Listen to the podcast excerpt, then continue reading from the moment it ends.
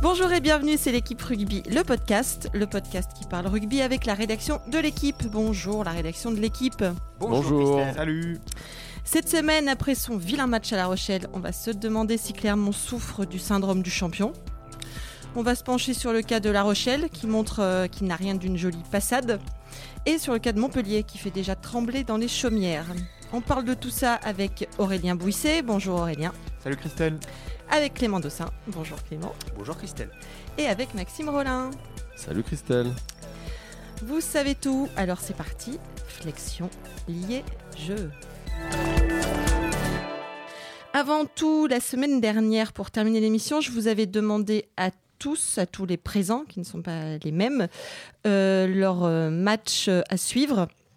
Il avait été beaucoup question de Castres-Montpellier et de La Rochelle-Clermont, mais ça, on va, on va en reparler plus tard. Il avait été aussi question d'Oyonnax-Agen, le, le duel des promus. Maxime, c'est toi qui étais à Oyonnax J'étais le, le ce- chanceux ce week-end. tu as ramené une maladie. Oui, un rhume. et quels euh, enseignements après avoir vu ce match?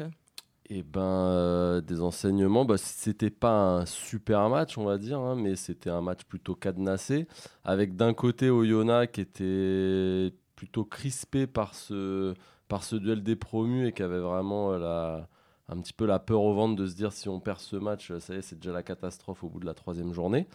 Euh, donc ils ont fait une première mi-temps vraiment insipide et après ils sont un petit peu libérés en, seconde période et ils ont fini par l'emporter. Et du côté d'Agen, et ben finalement euh, c'était une équipe d'Agen assez joueuse, euh, voilà, qui est je pense pas que cette année on aura comme les, années précédentes un promu qui va, qui va totalement s'effondrer et qui va gagner que deux matchs dans l'année. Je pense que Agen a montré des choses et ils auraient pu euh, repartir avec un peu plus que le point de bonus défensif. Donc finalement, euh, voilà. Et Oyonnax qui en seconde période a, montré pas mal de choses. Je pense que les deux promus vont, vont quand même avoir leur mot à, dire dans ce top 14. Et maintenant, on entre dans le vif du sujet avec euh, Clermont qui euh, a fait un naufrage total à La Rochelle. Euh, 43 à 6 à la mi-temps, 51 à 20 à la fin, 6 essais encaissés, 2 cartons jaunes quand, quand ça va pas. Euh, ça va pas. Euh, 3 matchs disputés, 4 points, euh, 13e euh, au classement. Aurélien, c'est toi qui étais euh, à La Rochelle. Qu'est-ce qui s'est passé, dis-moi? Euh, sur ce match en particulier, bon, ils n'ont pas existé les, les Clermontois. Ils ont pris un essai au bout de 40 secondes et ça a donné le, le ton de, de la partie. Ils ont été euh, débordés en défense. euh. Bon, mais ils ont pris 7 essais en fait, 6 plus 1 de pénalité. Mm. Euh, et bon, pendant 41-42 minutes, ça a été une vraie catastrophe. Il n'y a rien qui marchait. Offensivement, ils étaient euh, inoffensifs, on va le dire. Et euh, en défense, bon, bah, absent. Donc, euh, ce qui s'est passé sur ce match-là, ils l'ont analysé à la fin, les Clermontois, dans, les interviews, comme peut-être un manque d'envie, qui s'est traduit par euh, bah, des, duels perdus, une conquête défaillante. voilà. Après, c'est sans doute plus profond, puisque effectivement, depuis le début de la saison, c'est euh, ça, ça tangue un peu à Clermont. En tout cas, c'est pas, ça n'a pas bien démarré. Quoi. Toi qui les suis euh, régulièrement, qui descends régulièrement euh, à Clermont, tu sens un relâchement ou un, si ce n'est un relâchement, un changement d'état d'esprit par rapport à l'année dernière? Un relâchement, c'est difficile à dire, euh, peut-être inconscient. Franck Azema dit que à, à l'entraînement, il, il voit que ses joueurs trichent pas. Il a plein d'in- d'indicateurs qui lui permettent de dire que ils continuent à bien, à bien s'entraîner, qu'ils sont sérieux. Mais ce qui met en avant souvent, c'est euh, c'est ça, c'est cette envie, c'est-à-dire vivre avec le statut de champion, mais pas se reposer dessus, vouloir aller plus loin, à nouveau gagner des matchs et à nouveau aller chercher des titres. Et ça, ils s'interrogeaient dessus depuis le début. Et pour l'instant, ils, ils- en doutent euh, eux-mêmes, j'ai l'impression. En tout cas, ils essayent de, de retrouver euh, une motivation et des objectifs concrets. Il a dit à Zema, il était très en colère hein, à la fin, il a notamment dit qu'il y avait certains comportements qui ne sont pas acceptables, qu'il en parlerait aux, aux garçons concernés. C'est-à-dire que lui, il a pointé du doigt certains euh, comportements que tu as pu remarquer, ou Clément, que tu as pu remarquer, toi, devant la télé? Ouais, c'est difficile de cibler euh, un joueur en particulier parce que ça a vraiment été un, naufrage collectif. Euh, J'ai le souvenir d'une action euh, assez symptomatique de, de, de Jordan, qui par ailleurs est excellent. Le centre de La Rochelle, c'est vraiment un, super joueur. euh, qui, se balade au milieu de 5 ou 6 défenseurs clermontois. J'ai même pas le sentiment qu'il y en ait un qui, tente de, l'attraper. Quoi. Ils, auraient pu jouer à toucher, euh, il serait passé quand même. Donc voilà, ce, type d'action, effectivement, révèle d'un, je pense, d'un manque d'implication, d'un manque d'engagement. Aurélien le disait, peut-être un, peut-être cela étant la conséquence d'un manque d'envie. Euh, et comme en face, il y avait une équipe qui s'était fait secouer la semaine d'avant euh, au Stade français et qui avait envie de voilà d'enfoncer le clou et, de mettre une bonne raclée, je pense que même si je sais que les, histoires de revanche en rugby, on nous dit toujours menant, pas du tout, mais je pense qu'ils avaient quand même à l'esprit, d'une certaine manière, la, belle dérouillée qu'ils avaient pris il y a deux ans en ouverture du championnat, je crois 44 à 6, un truc comme ça. Bon, Quand, quand, ils ont commencé à enfoncer le clou, on a senti que les Rochelais, ils n'avaient aucune envie de, lâcher le morceau et qu'ils étaient contents de leur en mettre, euh, leur en mettre 50. Quoi. Donc euh, voilà. Après, ça peut être la théorie du jour sans aussi. Hein. Hmm. Ouais, je, pense qu'il faut pas trop s'inquiéter euh, voilà, des équipes qui ont été championnes et qui ont eu des débuts de saison difficiles. On parle toujours du manque de prépa, etc. Puis forcément, tu as été champion, tu as peut-être un petit peu moins d'appétit au début. Euh, ça empêchera pas, euh, je pense clairement, d'être dans les 6 et on sait qu'après, euh, ça reste. c'est une nouvelle compétition qui débute, donc moi je m'inquiète pas trop pour Clermont, même si après deux, trois, trois journées ils ont perdu deux matchs, je pense que ça va rentrer dans l'ordre et que leur principal objectif c'est aussi peut-être le début de la Coupe d'Europe. dans, dans, un mois et que c'est vraiment à ce moment-là qu'on verra s'ils sont, ils sont vraiment dedans ou pas. Ce qui est sûr, c'est qu'ils ont euh, pas mal d'ajustements à faire, puisque euh, voilà, ils ont eu un mois de préparation seulement, en étant champion début juin et en reprenant euh, l'entraînement début août, si je ne me trompe pas trop. Ça a été très court. Ils ont un nouvel entraîneur dès avant, Bernard Gouta, qui doit aussi trouver ses marques. Ils ont des internationaux qui, qui n'ont pas été disponibles tout de suite. Donc ça fait plein de petits paramètres à régler. C'est on pouvait s'attendre à ce que ça prenne un, peu de temps. Bon, dans des proportions sur un score comme ça, c'est toujours surprenant, mais voilà, c'est quand même euh, dans l'ordre des choses presque de devoir euh, euh, galérer en début de saison. Après, Max, je pense qu'il ne faut pas minorer quand même. tu parlais dans ton lancement, Christelle, du syndrome du champion. Voilà, il y a quand même, les stats le montrent, hein, depuis, depuis Toulouse en 2011-2012, le champion n'a jamais conservé son titre. Et, et, surtout, ce qui me frappe, moi, dans cette série-là, c'est qu'on n'a que des champions différents depuis six ans. Euh, donc euh, voilà, euh, ça ne veut pas dire que Clermont ne sera pas champion à la fin de la saison, évidemment, mais, mais c'est compliqué. quoi, pour moi, ils seront dans les 6. Le, le, le compliqué d'être deux fois champion, oui, mais le compliqué d'être dans les 6, euh, enfin, pour moi, je vois pas clairement. Oui, tu penses pas qu'ils feront une saison à la Stade français il y a deux ans à la Stade français, voilà. Et pour moi, clairement, sera dans les 6. Après, pourquoi qu'est-ce qui va se passer une fois qu'ils seront dans les 6 Ça, je sais pas. Peut-être qu'ils feront une saison euh, euh, comme similaire à celle du Racing l'année dernière. On sait que le Racing a bataillé toute la saison pour être dans les 6, s'est qualifié à l'arrache et n'est pas allé beaucoup plus loin. Donc. Non, mais euh, voilà, je repense euh, aussi à Toulon qui l'année dernière a fait un début de saison un petit peu euh, moyenasse et qui au final est allé en finale. Est allé en finale mm-hmm. et personne voyait cette équipe aller jusqu'en finale et, et voilà, bon, pas tirer dans de, de conclusions trop hâtives à mon avis. On va voir déjà dès la semaine prochaine avec Brive qui, qui va au Michelin pour la quatrième journée. Brive qui est dernier, mais Brive qui est aussi la dernière équipe à avoir battu euh, clairement au Michelin, c'est pareil au niveau des ressorts euh, psychologiques pour, euh, pour rebondir. Est-ce que, ça peut, est-ce que ça peut faire repartir clairement sur, sur une bonne dynamique ce match-là? Je pense qu'il ne pouvait pas leur arriver meilleure chose dans le calendrier en fait. C'est-à-dire que même si voilà, je ne suis pas sûr que ça parle à, beaucoup, beaucoup de, de, des joueurs de l'effectif actuel, cette notion de derby, quoique euh, évidemment, les rougeries ou même les Irakashvili qui sont là depuis belle lurette, ça doit, ça doit leur parler un petit peu, ou Penaud évidemment. Euh, mais au moins, tout l'entourage du club va leur rappeler toute la semaine que voilà, ce week-end c'est le derby et qu'on peut pas, on peut pas se trouver. Donc euh, la branlée du week-end dernier plus la perspective d'un derby, je pense que ça va suffire à, ce que la semaine soit studieuse côté Clermontois. J'ai un peu peur pour Brive du coup. Oui, en revanche, Brive qui, galère depuis le début de saison, qui est déjà à 3 défaites, 0 points. Là, ils vont aller à Clermont. Euh, je sais pas, j'aurais envie de dire que le, les 50 points, là, c'est peut-être Brief qui va les prendre à, à Clermont. La peur, la peur va les mobiliser, Max. Ouais, ouais, non, mais après, on peut s'attendre à tout. Hein, mais franchement, là, j'ai peur que Brive subisse un petit peu les, les conséquences de, de, la raclée infligée euh, par La Rochelle. Quand, quand, Brive a gagné au Michelin la, saison dernière, je pense pas que beaucoup de monde s'y attendait. Et en fait, paradoxalement, Gaëtan Germain était absent. Du coup, ils avaient joué plus libéré, peut-être, en tout cas sur un plan de jeu un peu différent d'habitude, et ils avaient surpris Clermont, ils avaient tenu jusqu'au bout. Pourquoi pas le rééditer ça? Puisqu'on parle de Brive, moi je suis quand même très inquiet pour eux, dans le sens où euh, ils se sont déjà inclinés deux fois à domicile. Or, cette équipe, elle a bâti son, bâti, bâti, bâti son fonds de commerce justement sur ça, sur les matchs à domicile qu'elle gagnait pas toujours très joliment, mais qu'elle voilà. Euh, elle en a perdu que deux dans toute la saison dernière. deux dans toute la saison dernière, euh, et là elle, elle, perd les deux sans même prendre de points de bonus. Euh, donc c'est quand même voilà, il y a quelques signaux quand même assez assez inquiétants. Et... Brive à zéro point au classement, c'est la seule équipe à zéro point. Et je Là, comme ça, tout de suite, je vois pas quels sont les, les ressorts, les leviers, les joueurs qui n'auraient pas joué, qui pourraient venir renforcer l'ensemble. Euh, ça, ça, me paraît compliqué. Surtout que Brive a perdu pour moi des joueurs importants, on n'en a peut-être pas assez parlé. Euh, c'est notamment Arnaud Mella et euh, Jean-Baptiste Péjoine.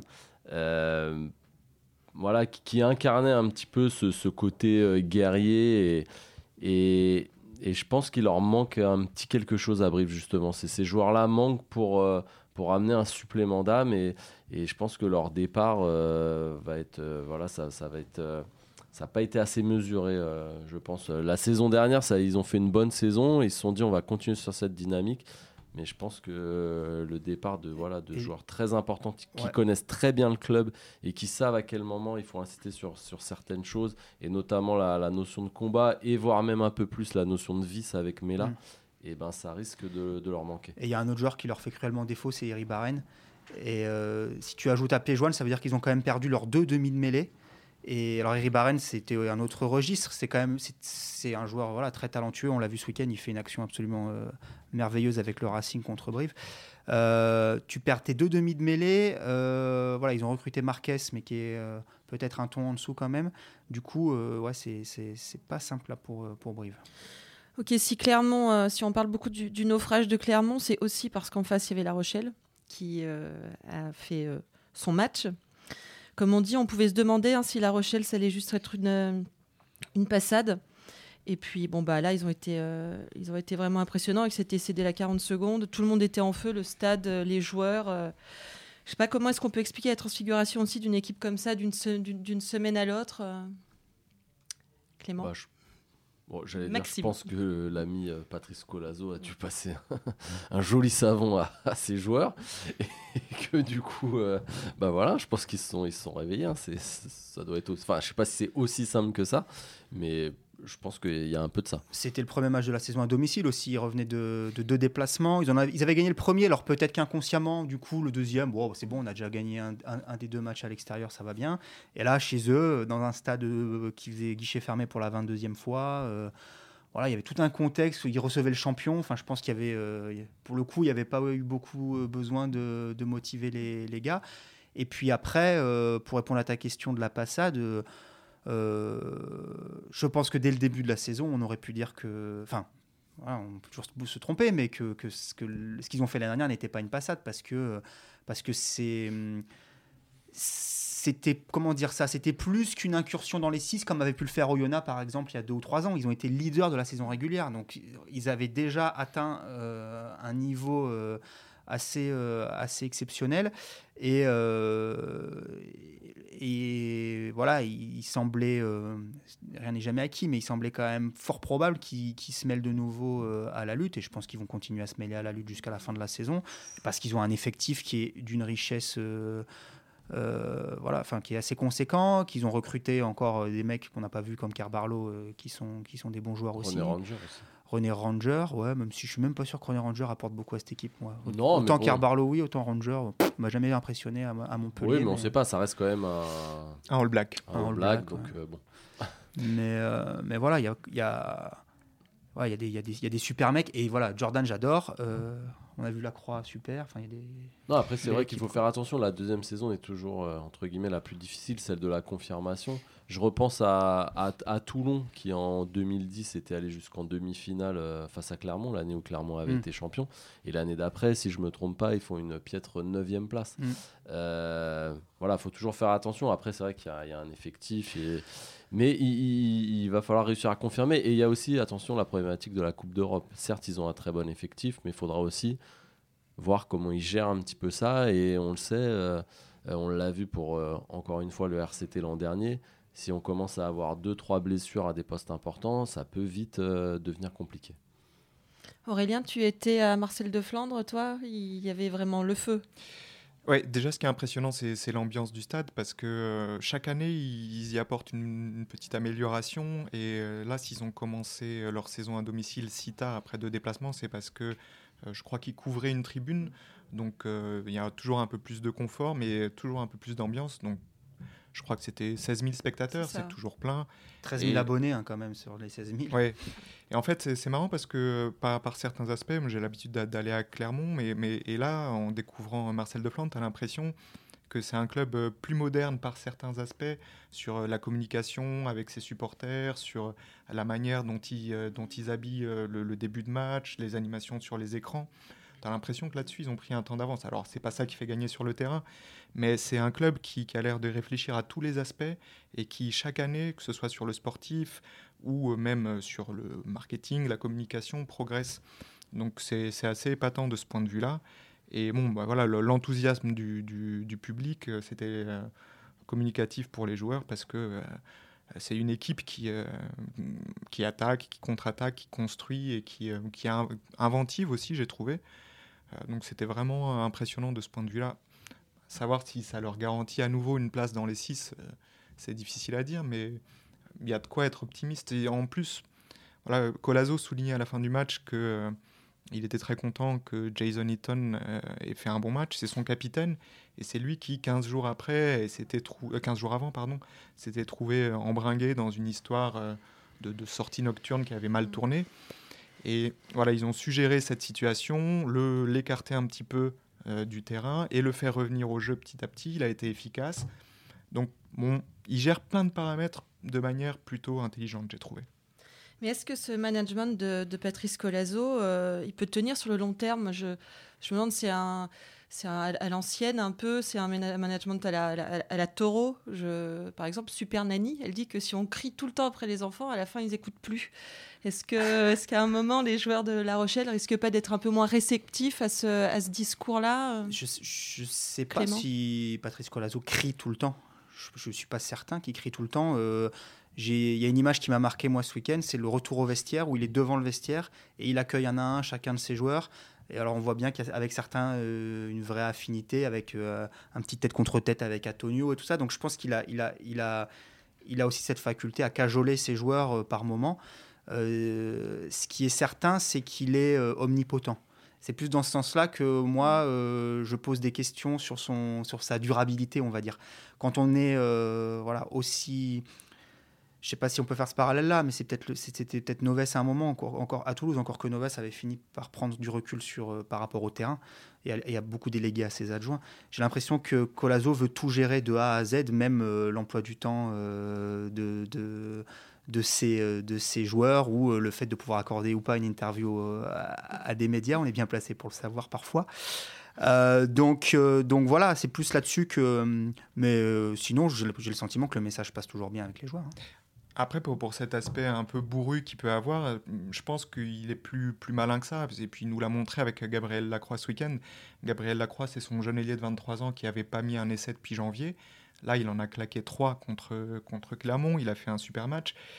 Et quand il nous a parlé euh, un peu de, comment il a géré son cas, bon, bah, il n'a a pas gueulé dessus pendant neuf mois jusqu'à ce qu'il marque un essai. Il, nous, il a essayé de trouver d'autres moyens de, de, le motiver. Et ce qu'il nous racontait, qui était plutôt sympa, c'est que il l'avait euh, menacé euh, de, lui couper les cheveux si jamais il continuait à ne pas marquer. Donc euh, Gabriel Lacroix, il a une chevelure blonde. C'est Julien Doré, non? Vous n'avez pas remarqué? Il a un petit côté, ouais. Je me suis fait cette réflexion, on dirait Julien Doré. Bah, il ressemble aussi un peu à Jack Noel, l'ailier anglais. Ah ouais, c'est vrai. Euh, et euh, donc, euh, au, final, Gabriel Lacroix lui-même nous a dit non, mais je, tenais trop à mes cheveux, je savais que j'avais un contrat dessus, je voulais marquer. Donc voilà, il, il, va, il va oui, donc il y a une bonne ambiance. Une bonne ambiance en général, je sais pas, c'est beaucoup dire, mais en tout cas, il n'utilise pas qu'une seule méthode de, management. Non, mais après, c'est toujours pareil. Tant que ça gagne, aussi, c'est toujours plus facile. Si ça commence à perdre et qu'il continue à, gueuler sur les types, à un moment, les mecs en auront forcément marre et ça, ça pourra créer peut-être des problèmes. Là, ça gagne, donc euh, voilà, ça, veut dire que ça, marche et il bah, faut, faut, continuer en fait. Hein. Mais voilà, après, l'interrogation, c'est quand ça commencera un petit peu à perdre. Et là, c'est pas le cas. Euh, il est sur une dynamique ultra positive, puisqu'il faut pas oublier qu'il a, enfin, quand il est devenu manager, c'était en pro des deux. Euh, il les a fait monter. Et voilà, pour l'instant, il n'y a que du positif. Donc, il faudra un petit peu euh, voir quand, il y aura un petit peu de négatif. Mais pour l'instant, tout, va bien. Donc, euh, je pense que la question ne se pose pas. Même si de temps en temps, peut-être que les joueurs doivent en, avoir euh, peut-être un petit peu marre de parfois ou le trouvent peut-être un petit peu excessif. Mais... Il faudra voir aussi, tout simplement, si c'est pas lui qui en a marre un moment et qui veut aller voir ailleurs. Mais je crois qu'il a prolongé jusqu'en 2020, 2020 c'est ça, ouais. Mais peut-être qu'à un moment, il aura aussi, lui, l'ambition d'aller voir dans un plus gros club, sauf si La Rochelle s'installe vraiment durablement mm. euh, au plus haut niveau et qu'il y gagne des titres. Ça aussi, ça va être décisif dans, sa progression. Votre équipe à suivre, euh, Montpellier, qui euh, est allée s'imposer à Castres. Une équipe qui fait peur, hein, déjà, même si elle n'a pas montré énormément de choses. On attend beaucoup de la patte Verne Cotter. On la sent pas encore forcément, forcément. vous êtes impressionné, vous, déjà, par Montpellier? Impressionné, c'est beaucoup dire. Maintenant, euh, tu, disais qu'on n'a pas encore vu la patte Van Cotter. C'est vrai qu'ils ont gagné à la Jack White, j'ai envie de dire, à, Castres. Euh, la, rentrée de Stein, notamment, euh, a fait beaucoup de bien, des grandes chandelles et, des grosses percussions, comme sur cet essai de, Nadolo. mais voilà, c'était le premier vrai test pour cette équipe. On l'avait dit la semaine dernière, après deux victoires contre les promus. Et gagner à Castres, c'est jamais simple. Ils l'ont fait. Euh, ils n'ont jamais paniqué parce qu'ils ont, quand même été menés un, bout de temps au score. Donc euh, voilà, ça confirme juste que Montpellier va être vraiment très très costaud cette saison. La semaine prochaine, euh, ils reçoivent Toulon. Là, ce sera un, vrai test avec notamment le retour de Galtier, hein, qu'on rappelle, qui a été manager entre 2010 et 2014 à Montpellier, qui est maintenant manager à Toulon qui était parti euh, fâché, hein, très fâché, ça s'est fini au, prud'homme avec, euh, plein d'euros euh, gagnés pour, pour lui à la fin. cette grosse affiche, Maxime, vous l'attendez? Tous bah Oui, on l'attend forcément un, petit peu tous, et puis ça, ça permettra de, voilà, de vraiment confirmer si, si Montpellier va déjà vraiment prendre les, les, devants en top 14, parce que voilà, euh, s'ils sortent une quatrième victoire euh, face quand même à un concurrent direct, je pense que là, ils mettront les bases d'une d'une saison assez, assez costaud. Et, et oui, c'est un match qui, qui, va être intéressant à voir, surtout, euh, bah, comme on le disait, avec des Nadolo, des Tuisova en face. Enfin voilà, il va y avoir du beau monde et c'est toujours intéressant. après, est-ce que des, affiches comme ça, est-ce qu'il y a toujours des, des, gros matchs C'est la question. Parfois, c'est un petit peu cadenassé et du coup, on, on reste un petit peu sur notre fin. On, parle souvent de la patte de Verne Cotter pour ce qui est du jeu, pour revenir à ça à Montpellier. Mais en fait, euh, pour connaître un petit peu comment il travaille, Verne Cotter, il, ne va pas amener sa touche juste sur le, projet de jeu de, Montpellier. Et c'est peut-être ce qui peut faire la force à long terme euh, des, des c'est qu'il va tout structurer dans le club. C'est comme il a fait à Clermont il va s'occuper de bah, peut-être même de, domaines administratifs, il va, il va solidifier un peu les fondations.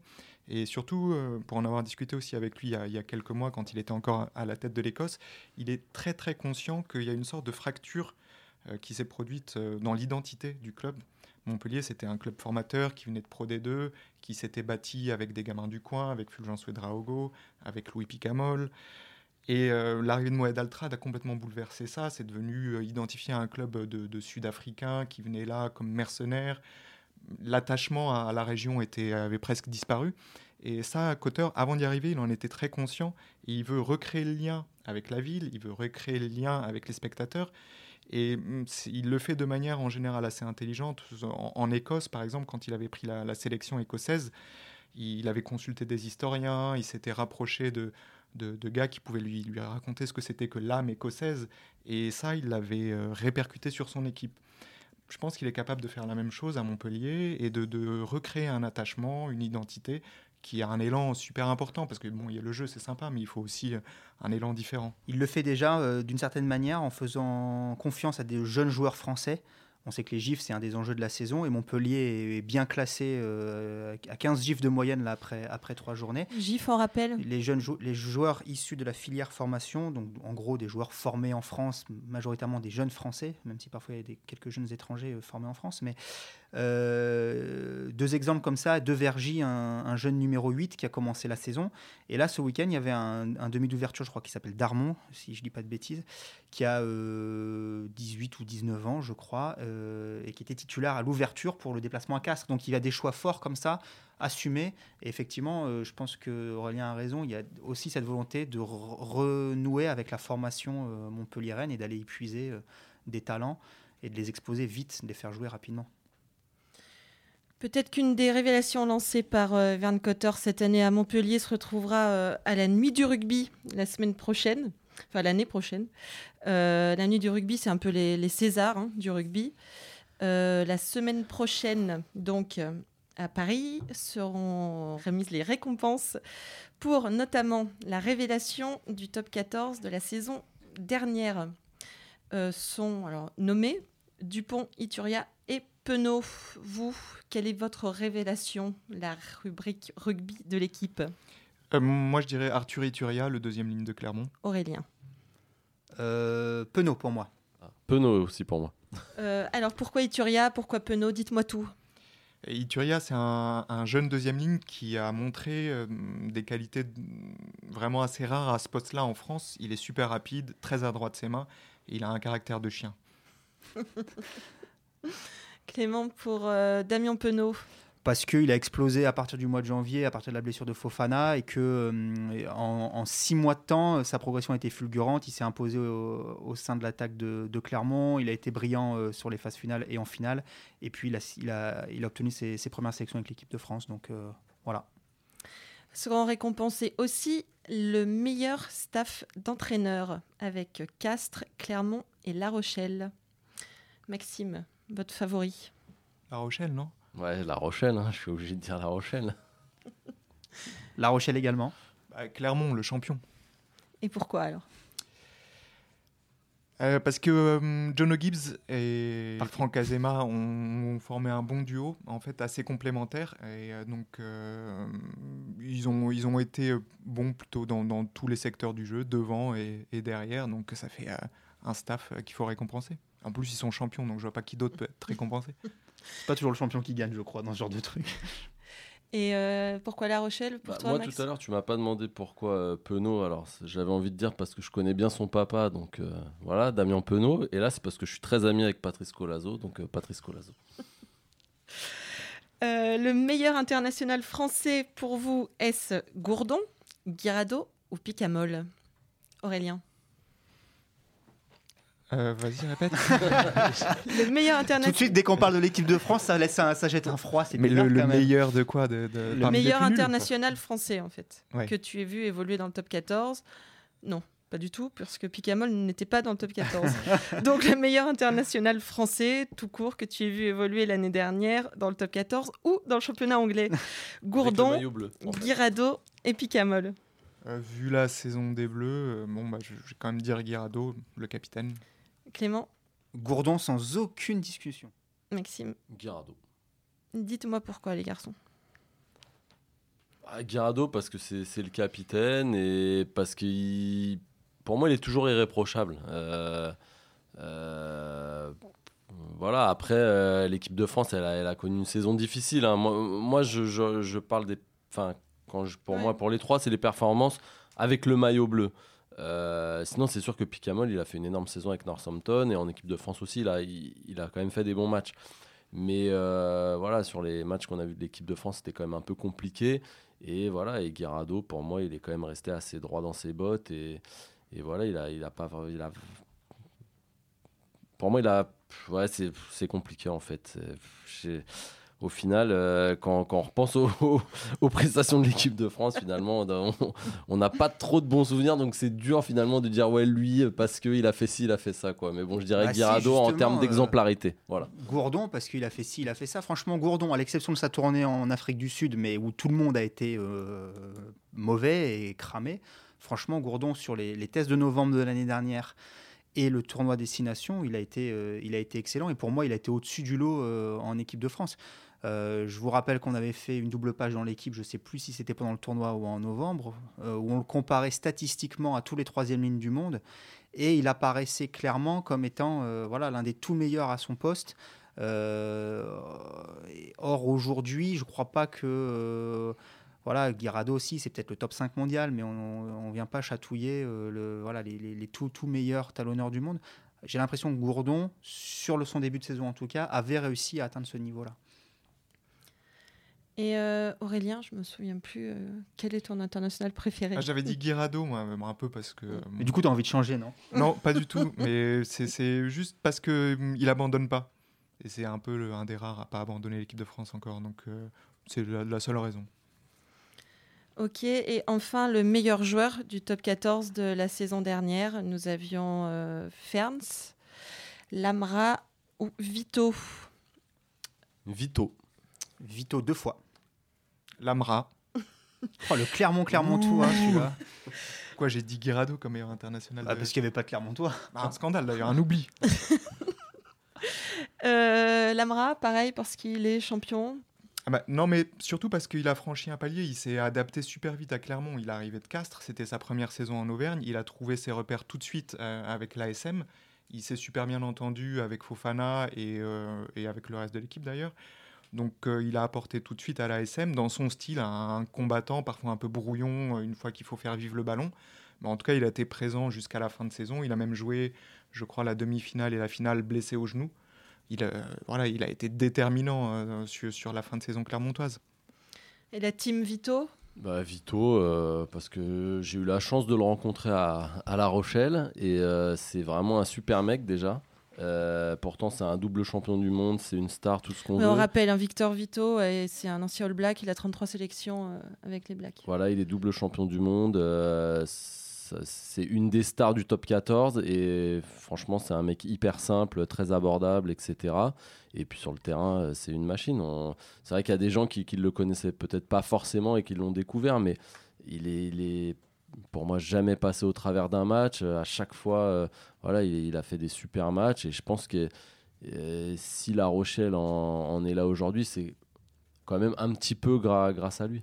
C'est un type qui est euh, certes arrivé avec son statut de double champion du monde, mais faut quand même dire ce qui est, c'était un All Black de deuxième catégorie. il, il était barré par une troisième ligne de malade mental. Et puis c'était pas un Carter, pas un Nounou. Voilà, et euh. du coup, moi je dois dire que j'étais euh, le premier surpris. Je m'attendais pas à ce que il survole autant le, championnat. C'est vraiment, on sent, on sent qu'il est un cran au-dessus et que tout ce qu'il fait, voilà, est intelligent euh, et, tactiquement et techniquement euh, super abouti. Donc c'est un plaisir de le voir jouer.